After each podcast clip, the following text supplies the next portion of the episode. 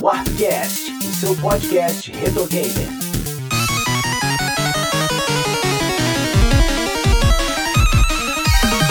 Olá pessoal, aqui é a Kel e hoje a gente está gravando mais um episódio do Warpcast sem o JP, mas eu estou aqui com o Sidney Rodrigues. Olá pessoas! Odair Lemos. E aí pessoal? E Manuel Roberto. Bonjour, bonjour, bonjour, bonsoir. Só para explicar pra galera, hoje eu vou ser a host do episódio, para tristeza de alguns, para que tristeza. Mas para minha alegria, porque é para falar de Pokémon, mas o JP não pôde estar com a gente hoje, então a gente resolveu fazer o cast mesmo assim. E aí vamos falar um pouquinho de Pokémon da terceira geração, que é Hoenn, né? Que é o Rubi Safira, e também o, o Fire Red e Leaf Green. Mas antes, uns recadinhos.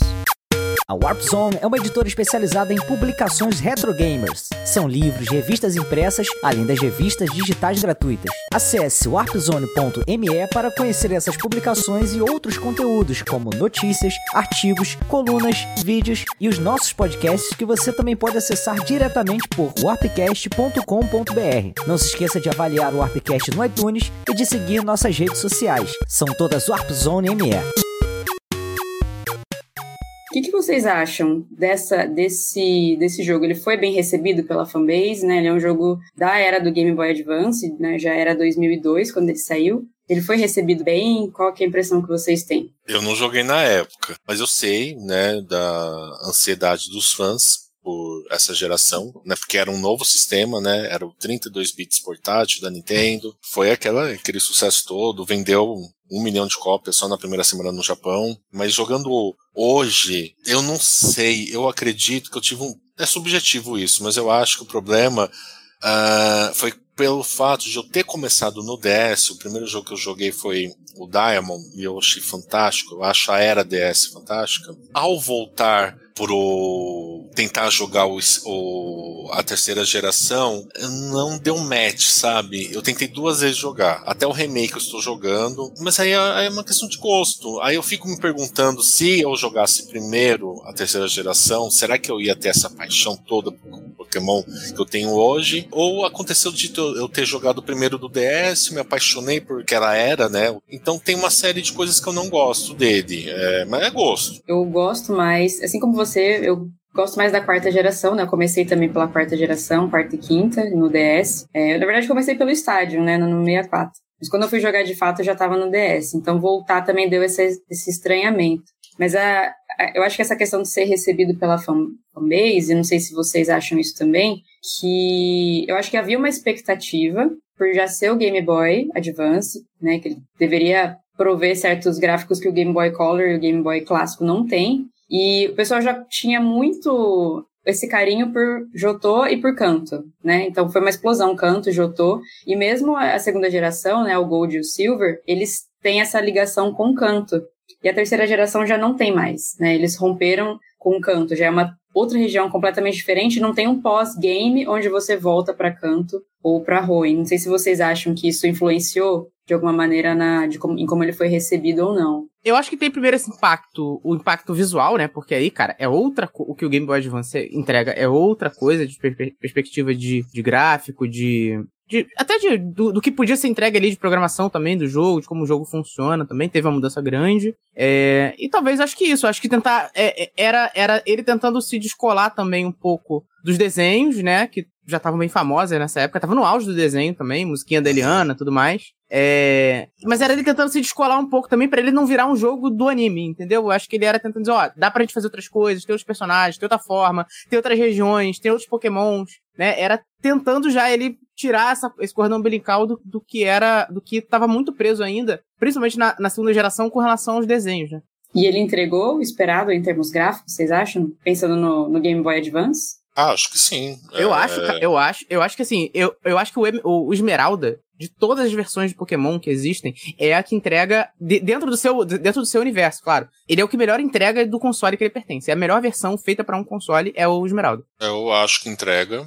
Não acho que é o único, né? Isso eu não concordo com o Sidão. Eu acho que a era o Black o White, acho que eles extrapola os limites do. Se não extrapola, mas sabe usar muito bem o hardware do DS, né? Mas eu concordo que o Game Boy Advance, né? Você vê aqueles sprites coloridos. Não, era muito bonitinho, tanto que ele serviu de base, né? A engine dele foi até para os remakes, né? O, o, o Fire e o Green, né? Os remakes do Game Boy Advance. Então, era muito bonitinho, sim. E sem contar o jogo, né? Que muita coisa do que a gente tem hoje em Pokémon nasceu em Hoenn. A batalha em dupla. Boa. O Vinícius Santana falou aqui é, que o primeiro que ele jogou foi o Pokémon Ruby. Então aí por isso que ele é mais familiarizado com os iniciais dessa geração, né? Ele tinha falado do Torchic, que é o favorito dele. A gente vai falar mais dos iniciais daqui a pouquinho. É, eu perguntei essas coisas do gráfico, dos gráficos, porque a gente já tinha, já era é, o Ruby e o Safira saíram em 2002, depois o Fire Red e Leaf Green saíram em 2004. Então já tinha o Nintendo 64, já tinha o Super Nintendo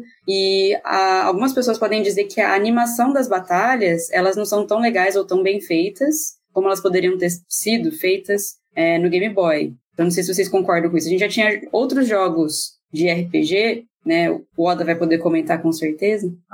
é, mas que tinham umas animações mais interessantes, de repente, na hora da batalha. Vocês acham que isso é real ou é pilha da minha cabeça? Eu acho que não dá pra gente usar muito esse argumento, tá? Porque, assim, o poder dos consoles de mesa é, é outro, né? Então, assim, não dá pra gente. É, o que o Game Boy, o que, o que o Game Boy, é, o Advance, o outro Game Boy entregavam, era o máximo de hardware que a gente podia ter na época, né? Assim, durante muito tempo, inclusive, ele, o, o, o GBA ele reinou sozinho, não tinha concorrente, né? Porque era difícil fazer um console portátil com, com uma certa configuração, é, que obviamente nunca ia chegar perto dos consoles de mesa. Então, assim, é até covardia a gente comparar com, por exemplo, um jogo da mesma época que é o Pokémon Stadium, que é outra coisa, mas assim, uhum. muito mais poder no, no 64, né? É, o que eu gosto desse jogo aí é que esse, eu não sei se vocês estão ligados, que esse é o único jogo que o personagem principal tem pai. É, mas um pai. Sim. E o pai dele é líder no filho, né? Sim. É, mas o resto é tudo o pai que vai comprar cigarro e não volta, né? Olha o comentário do Diego Santos. pai ausente e um... mãe relapsa. É porque ah, você joga. Pokémon a mãe relapsa, né? Tipo, ai filho, vai desbravar o mundo, é perigoso, mas vai. vai porque você tem que amadurecer, tem equipes de bandidos no meio do caminho que querem dominar Sim, o mundo. Sim, você vai encontrar com sequestradores. Né? Mas, vai ser vai tranquilo. Crescer pro mundo, desbravar aventuras. Gente, sequestrador, sequestrador tem em qualquer situação. A questão é, vai desbravar o mundo pra você aprender o ofício de, de rinha de galo. é porque você, você faz uma aposta, né? Quando você perde para um treinador ou quando você perde para um líder de ginásio, você tem que pagar. Então, basicamente, é, é, a rinha de galo legalizada aí. é verdade, é verdade. Mas assim, o, o Mano Bezo também tinha falado, né, de algumas coisas que surgiram na era do, do Game Boy Advance, né, no, no dos Pokémon dessa época, né? Que, é, que são as batalhas em dupla. Qual vocês acham que é a principal inovação que esses jogos trouxeram? Tem alguma coisa que salta mais aos olhos, de repente, quando a gente joga as terceiras gerações? A principal mudança é, que tem nesse, que tem nesse, que tem nessa, nessa geração é uma mudança de como os atributos são pontuados, né? Que é que, é, que foi quando nasceu o, o, os IVs, né, que, que a gente calcula até hoje, basicamente até hoje é da mesma forma que funciona. Teve essa, existia aquela, existiam os pontos de ataque, pontos de defesa, pontos de, tinha outros, tinha outros pontos, não tentar lembrar aqui de cabeça. Ataque, defesa, especial e velocidade. E esses quatro, eles serviam para formar qual seria o seu HP também, né? É, e aí eles separaram, eles separaram o HP de. Aí para essa geração o HP é separado, e aí você tem aqueles os, os pontos individuais para cada habilidade, para cada atributo. E tem uma, tem uma mudança, uma coisa interessante é que nos outros jogos, aí o, o Pokémon era sexista pra cacete, né? Porque nos outros, nesses outros, nessas nas primeiras gerações, a quantidade de pontos que você tinha nos atributos, ela era definida também pelo sexo do Pokémon. Os Pokémons fêmea não podiam chegar no máximo dos atributos. Os atributos iam de 0 a 15 e os fêmeas só podiam ir até 13. E o Shine também. O Shine não importa. O Shine é coitado. É, o Shine também só podia ter 13. Então isso fazia diferença para quão forte o Pokémon. Então, assim, você tinha que ter. Se você tivesse Pokémons machos, você, a sua equipe era muito mais forte do que se tivesse Pokémons fêmea. Porque não fazia o menor sentido. Isso acabou nessa geração também. Então, assim, o que vale é os IVs de cada personagem, o HP e todos os atributos, independente do sexo. É, e a pontuação também aumentou, né? De 15 para 31, se não me engano. É, assim, é interessante isso que você falou, senão, porque teve isso nessa geração, nasceu e morreu nessa geração, mas até mais ou menos a quarta, a gente, tirando os líderes de ginásio, as treinadoras mulheres que a gente encontrava eram sempre mais fracas. Todo o caminho, isso mudou depois da quarta geração também. Então, a maior parte dos treinadores que você encontra, que você cruza os olhos até a quarta geração, são homens, mas quando tem uma menina, ou é uma batalha em dupla de duas irmãs, ou é uma menina, uma Les, e ela é sempre bem mais fraca. Ela tem menos pokémons, são de níveis bem mais baixos, ou são pokémon fêmea, que também tem atributos mais menores, então sempre é uma batalha mais, mais fácil. Eu acho que não coincidentemente. Então, isso é coisa que eu já reparei há bastante tempo também. Mas enfim, é isso que vocês falaram é bem legal, porque falar de, de batalha em dupla, falar de IV e EV, que surgiu nessa época, que foi quando virou Pokémon Excel, né? Que agora você É, cara, pô, pra, pra, caralho. Hoje em dia você tem, tem planilha. Você pode baixar a planilha que ele calcula pra você já, graças a Deus. Sim. É porque isso deu. É, criou a cena competitiva, né? Então Sim. hoje em dia todos esses elementos são considerados até hoje, né? O formato do competitivo é batalha em dupla, né? Nem batalha individual. Então, para você considerar. Porque numa batalha individual, né? Um versus um, fica muito mais. É, você tem que se preocupar muito mais com um status, que é a velocidade, né? Quem consegue atacar primeiro. Enquanto numa batalha em dupla você tem mais elementos ali, né? Então você tem que considerar todos os IVs, né? É, e os EVs, enfim, como você vai distribuir esses pontos entre essas habilidades, né? Velocidade, ataque especial, ataque normal, defesa, defesa especial e o HP. Então eu acho isso incrível. Eu sou nerd do Pokémon Excel, gosto bastante. Mas é muito, muito legal, porque apesar de ter umas coisas diferentes, né? Não lembro quem foi que comentou aqui nos comentários a respeito do, dos concursos de beleza, né? Porque quando surgiu tá essa aí, questão. Tá aí na tela, ó. Diego, Diego, ah, Diego, tá. Diego Santos aí, ó. O, o, Diego Santos falou que o negócio do torneio de beleza, eles também tentaram dar uma forçada na barra no, na quarta geração com isso. Mas é que não foi pra frente, né? Porque nessa época da terceira geração também nas, nasceu as naturezas, né? Se, dependendo do, da personalidade do Pokémon, ele tem isso influencia em como os pontos, os atributos são distribuídos, né? Se você tem um Pokémon que é de natureza Jolly, por exemplo, ele vai ter muito mais. O atributo da velocidade vai crescer mais rápido que os outros tudo mais.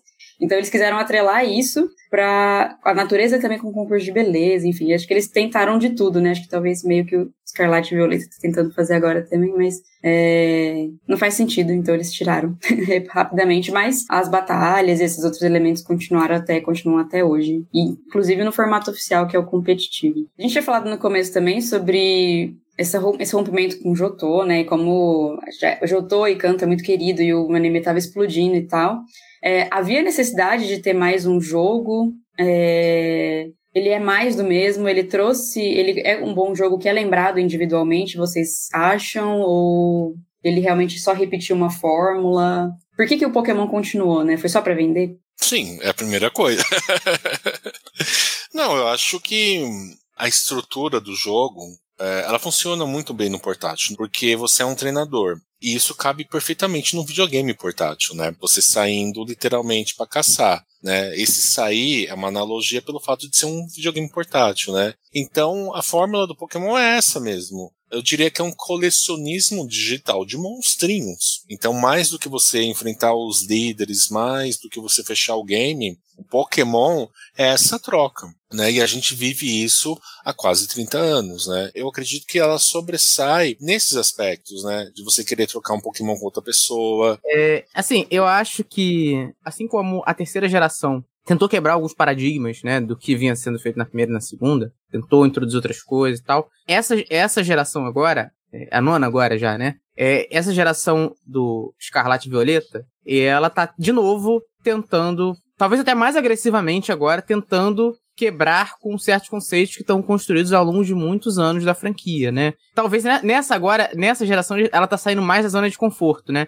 É, as mudanças que foram implementadas na terceira geração, elas são mudanças relativamente sutis, então elas são confortáveis para Pokémon Company, para Game Freak, ela traz mudanças importantes, né? Ela traz é, algumas diferenças pro gameplay, traz, introduz o conceito do, do, do, nerd de planilha, mas são todas mudanças que interferem pouco no espírito do Pokémon, né? Então, assim, ele continua tendo o mesmo espírito é, do, da primeira, da segunda geração, tem a mesma ideia por trás, e e acho que eu acho que por isso que ele fez tanto sucesso. Só que eu acho que essa fórmula foi sendo repetida tantas vezes que ela estava tendendo a saturar já, tá? Tanto que assim, a gente viu o sucesso que, que o Arceus foi, porque ela é, ele conseguiu capturar outros públicos que talvez tivessem. Ah, mas jogar a mesma coisa de novo? Porque assim, existe um público para jogar a mesma coisa de novo. Você vai ficar lançando é, décima, décima, Você podia ficar refazendo jogos do, do, do GBA. Existe uma categoria de, de, fãs de Pokémon que, por eles, cara, era a terceira geração sendo repetida sem parar até hoje. Não precisava fazer mais nada. chegou no ápice, sei lá, ou, ou Black and White, talvez, que talvez seja um ápice ainda maior, e não precisava mudar mais que isso, podia só ficar repetindo o que estava sendo feito. Assim, as pessoas sempre vão comprar, Pokémon sempre vai vender muito, as pessoas sempre vão comprar muito Pokémon, porque ele é um carro-chefe do, do, ele é um dos carros-chefe da, da Nintendo sempre, e sempre vai vender muito. Mas é, eu sinto que ele é um jogo bem mais do mesmo, cara. Ele é um jogo bem esquecível, tanto que é, o, o, o Scarlet e o Violet, mesmo com os problemas, talvez ele vai deixar um legado é, maior franquia do que qualquer coisa que o Sword and Shield tenha feito. Tipo, teve um gap, como se fosse um gap entre a, a primeira e a segunda geração e a quarta. Eu acho que ela, a quarta é muito mais lembrada, Sinnoh e até a nova também do que, do que essa, infelizmente. Apesar de ser uma boa geração, mas esse, esse negócio de, de introduzir coisas novas, essas mecânicas novas foram melhoradas nas outras gerações, né? Então, acho que por isso também. Ela é mais. As outras gerações estão mais lembradas do que, do que a terceira, infelizmente. Nesse caso, eu acho que a gente até poderia falar um pouquinho sobre o Fire Red e o Leaf Green, né? Do, do Fogo Vermelho e a Folha Verde, porque eles são remakes, né? E eles são a terceira geração. Então, é, do jeito que eu vejo, eles ainda estão uma versão um pouquinho melhorada do, da, de Hoenn, né, que é a terceira geração mais né, com inovação, né, a primeira inédita, e depois a gente logo já teve um remake da primeira geração, que é o Firehead Leaf Green. Era muito cedo para ter um remake, ele foi importante para puxar a franquia de novo, para lembrar da franquia antes de sair jogos novos para o DS, de repente. Eu acho que ele é acho que eles são importantes existe, existe um, um, público que é fã de canto. Então, quantas vezes você fizer remake de canto, as pessoas vão jogar de novo, né? Tem uma galera que tá... Cara, tem uma galera que tá jogando agora o, o Scarlet Violet como se tivesse em canto.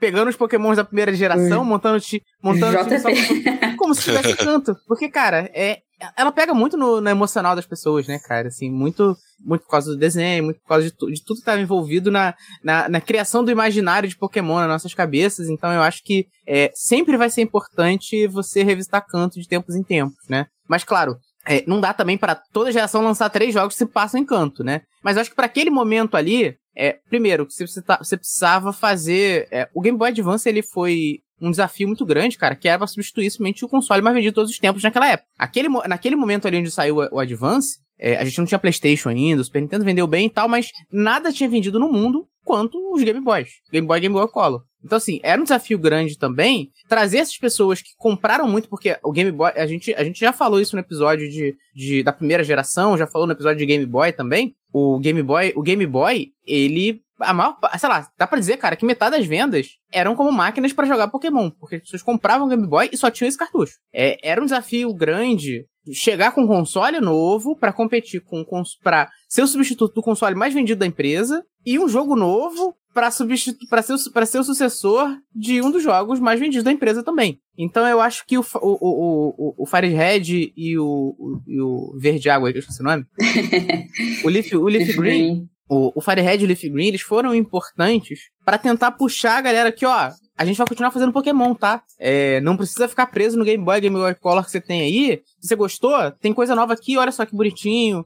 É, vou, até te, vou até te introduzir aqui os meus personagens novos pra você ver agora, sem precisar, porque assim, dá um certo trabalho. O, Esmeralda é muito bom, mas dá um certo trabalho para entender. Se você ser nerdão de Pokémon para entrar no universo do Esmeralda. Se você quer pegar o jogador Sim. casual, o jogador casual, ele tá mais habilitado às, às mecânicas mais simples da primeira geração. Então eu acho que ele foi importante pra você trazer essas pessoas não tão nerds assim do de Pokémon ainda. E já meio que ele, ele mescla um pouco ainda, né? Ele traz. Ele, ele é um remake de canto, ele traz os personagens, mas ele já tenta mesclar é, a questão dos atributos, da jogabilidade, da linearidade do jogo, do que a gente já tem de uma terceira geração. Então eu acho que é uma forma importante de puxar o jogador funciona, funcionou nessa geração. Não sei se dá pra ficar fazendo isso toda hora. Esse é o problema também. É, eu acho é, mas que... eles, eles fazem, né? Não sei se dá pra fazer, mas eles fazem toda geração algum remake. É, então, mas eu acho que é, eu acho que isso eu acho que é aí que chega nesse, chegou nesse cansaço que a gente teve no Sword and Shield, né? Que é mais uma vez assim, eu entendo que ele quer se ele quer se manter, é, eu entendo que ele quer ter o um misto das duas coisas. Ele quer ser um jogo cada vez mais complexo pro nerdão de planilha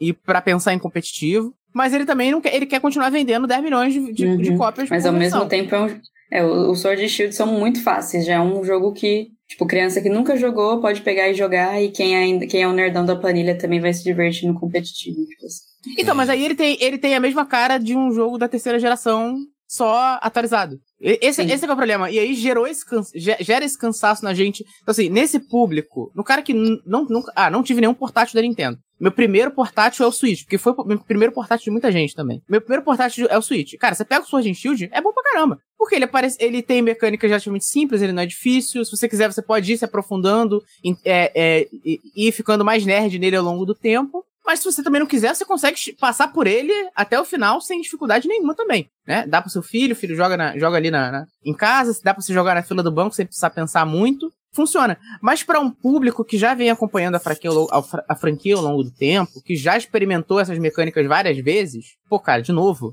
é, numa época onde esses jogos custam 350 reais, 400 reais também, você olha, pô, mesmo jogo de novo. Não, não quero. E eu acho que eu acho que eles estão se arriscando, mas eu acho que precisa melhorar muita. É, é, já falou, né? Precisa melhorar muita coisa. Não vamos ficar batendo aqui no, no jogo novo, porque a gente veio falar do jogo velho.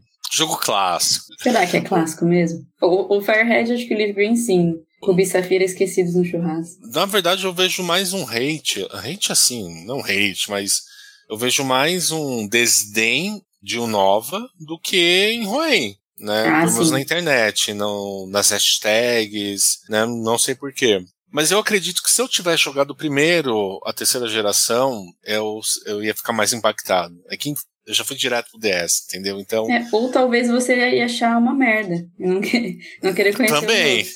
também, também. Eu não gosto dos iniciais dessa, dessa geração. Acho que é a pior geração para mim de inicial. Os da terceira. Kel, você gosta dos Pokémons da terceira, os iniciais da terceira geração?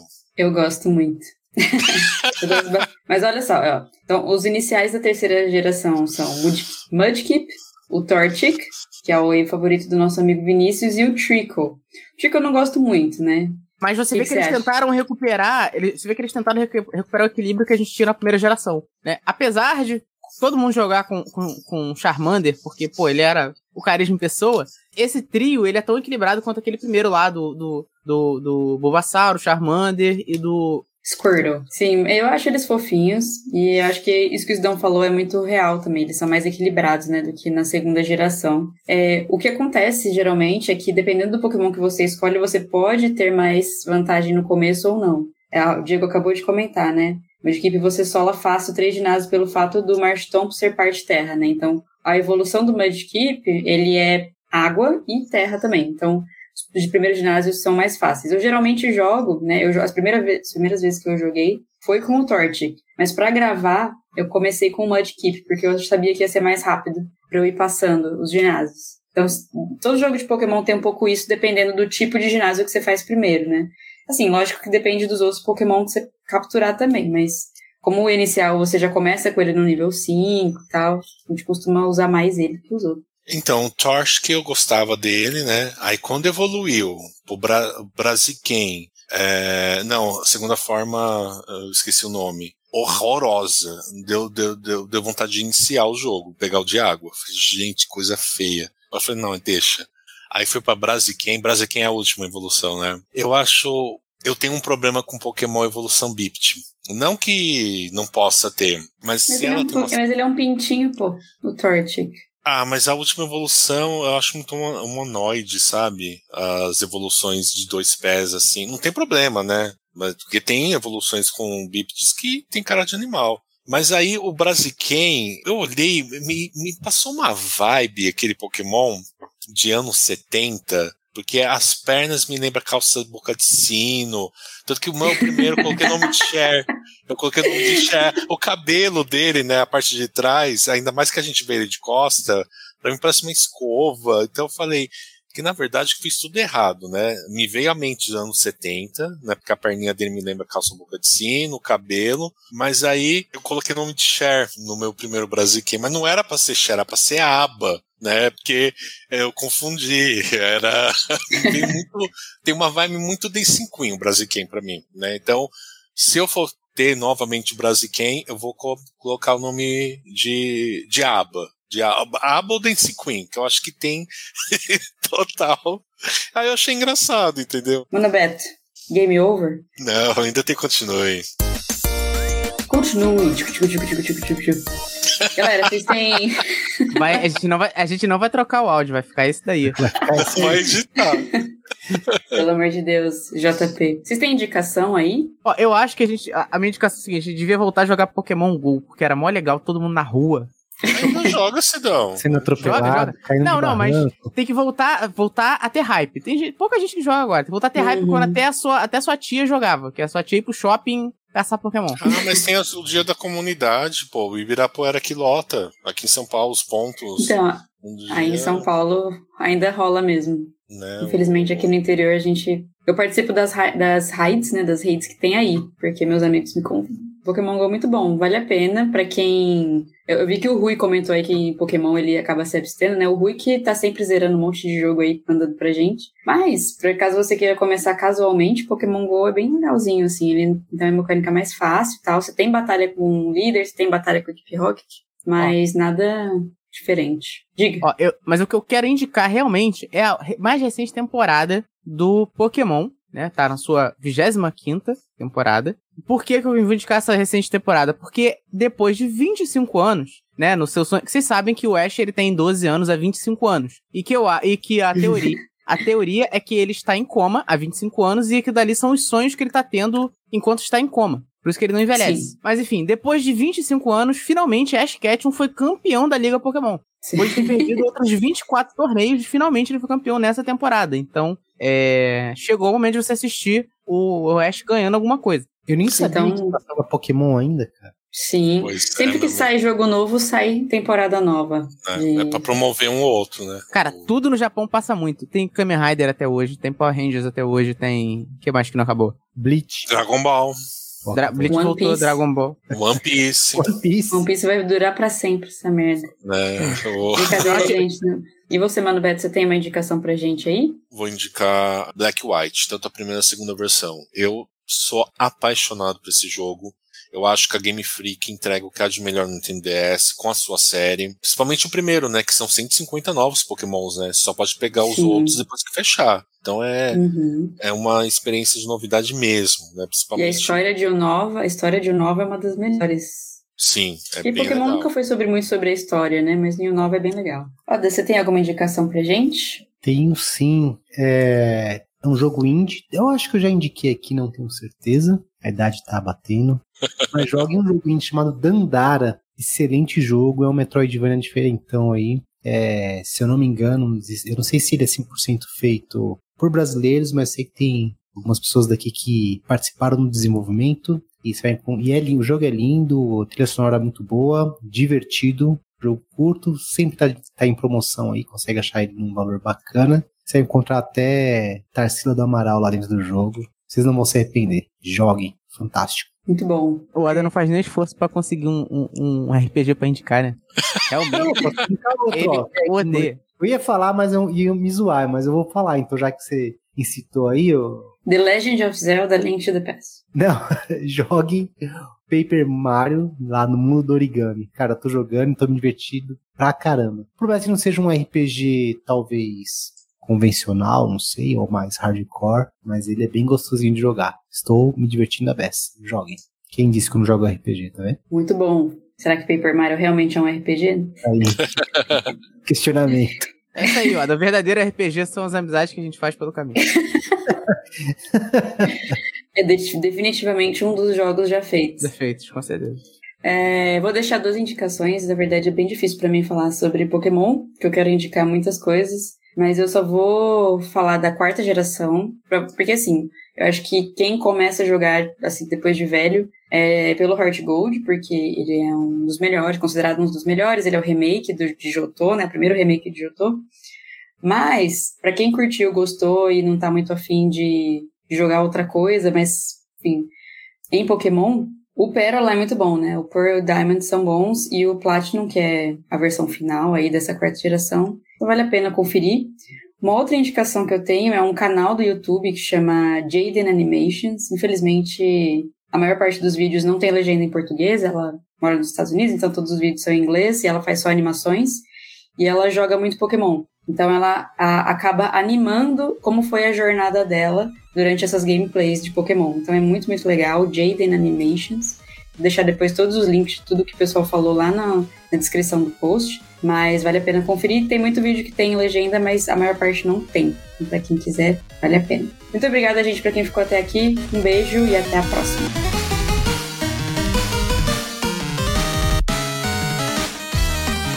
Olá pessoas, Sidney Rodrigues aqui para mais uma leitura de comentários do Warpcast. Leitura de comentários do Warpcast 199 sobre God of War. Nós estamos chegando ao nosso final do ano, né? Últimas pautas aqui de 2022, né? Mas sabe, sabe, já sabem que em 2023 estamos de volta. E bom, se você quiser aparecer nessa leitura de comentários, já sabe, né? Vai lá em warpcast.com.br, deixa um comentário na postagem do último episódio que algum membro da equipe vai ler aqui no final de cada episódio, como de costume. Beleza? É, bom, e, e também aproveita para seguir nossas redes sociais, tá? Nós somos o Arpzone ME em todas as redes, no Facebook, no Twitter, no Instagram. Dá uma moral pra gente lá compartilhando esses posts aí para que eles cheguem em mais pessoas, beleza? É, e bom, foi um episódio muito bom, né? De God of War, jogo preferido da Kel, todo mundo já sabe. E foi bem bacana, um papo bem bacana sobre muita coisa que a franquia entrega, para onde a franquia tá andando, o que, que a gente espera desse novo jogo que saiu recentemente. Bem maneiro esse episódio.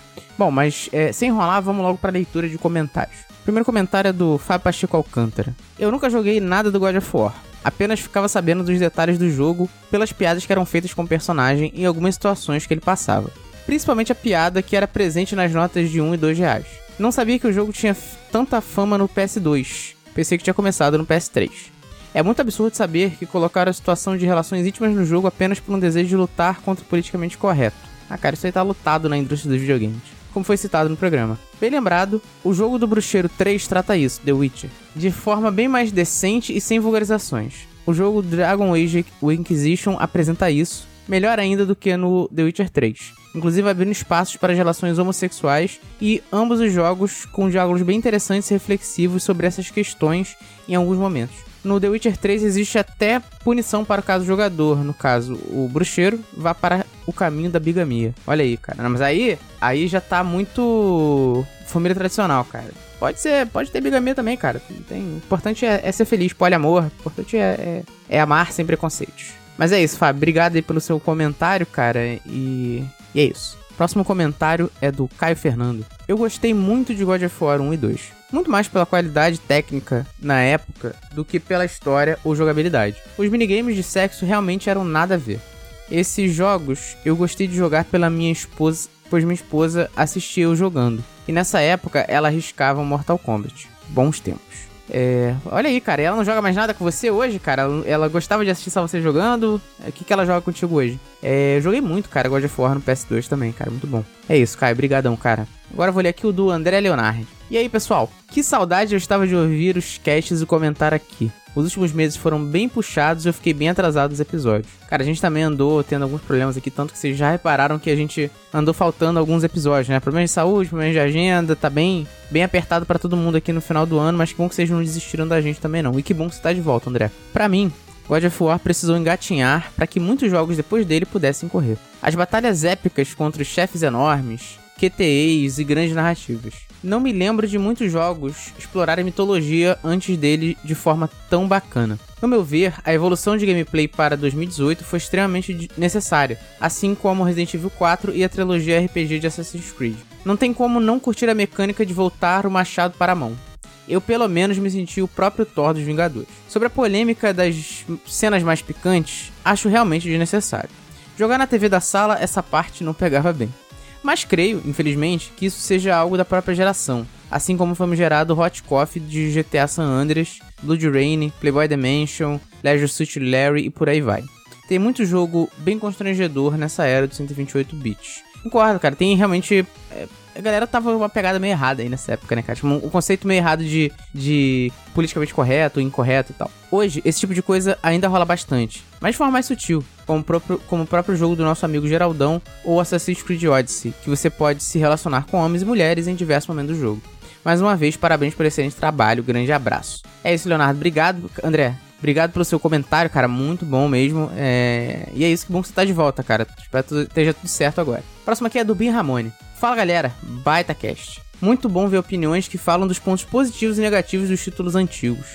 Muitas vezes a nostalgia faz pensar que tudo era bom naquela época, o que nem sempre é verdade. Cara, esse é o nosso principal desafio, tá? Desnublar todo mundo aí. Que nem tudo que saiu naquela época, por mais que a gente tenha uma nostalgia, uma lembrança boa, nem sempre tudo que saiu tava correto, né? Existem muitos problemas nesses jogos. Consegui um Play 2 recentemente e veio God of War 2 junto. Em breve desbravarei esse clássico. Abraço a todos, até a próxima. PS, o Diego é gente boa demais. Concordo, cara. O Diogo, Diogo é muito gente boa. Valeu, bem. Próximo aqui é do João Marques. Com relação à sexualização, tem uma explicação no plot do jogo. Ainda assim, acho que é desnecessário uma cena de jogo dedicada a isso. Eu até acho, cara, que eles seriam, eles ser um personagem sexualizado é uma coisa. A cena, aquela forma como ela é montada, eu acho que ela tá muito mal incluída no jogo. Acho que esse é o principal problema, né?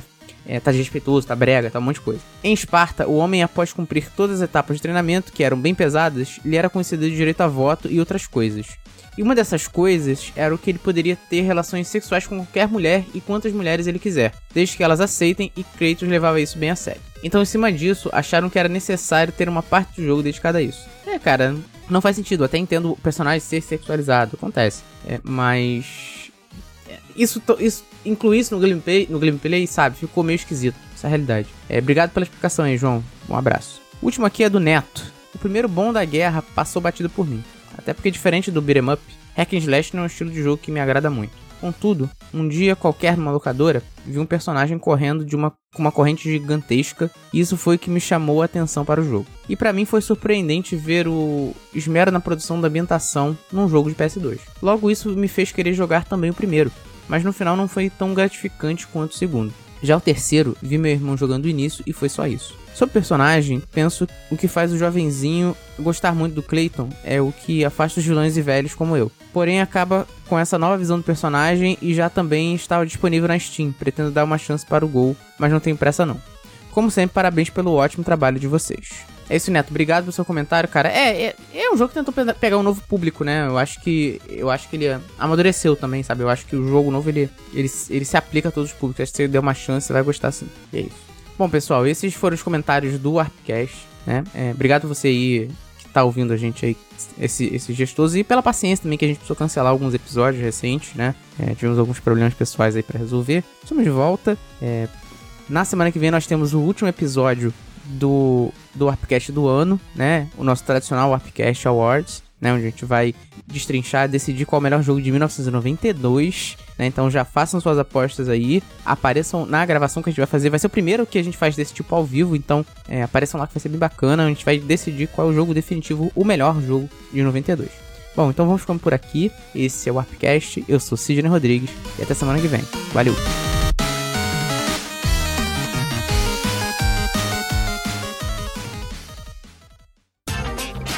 Este episódio foi editado por Audio Heroes. Saiba mais em audioheroes.com.br.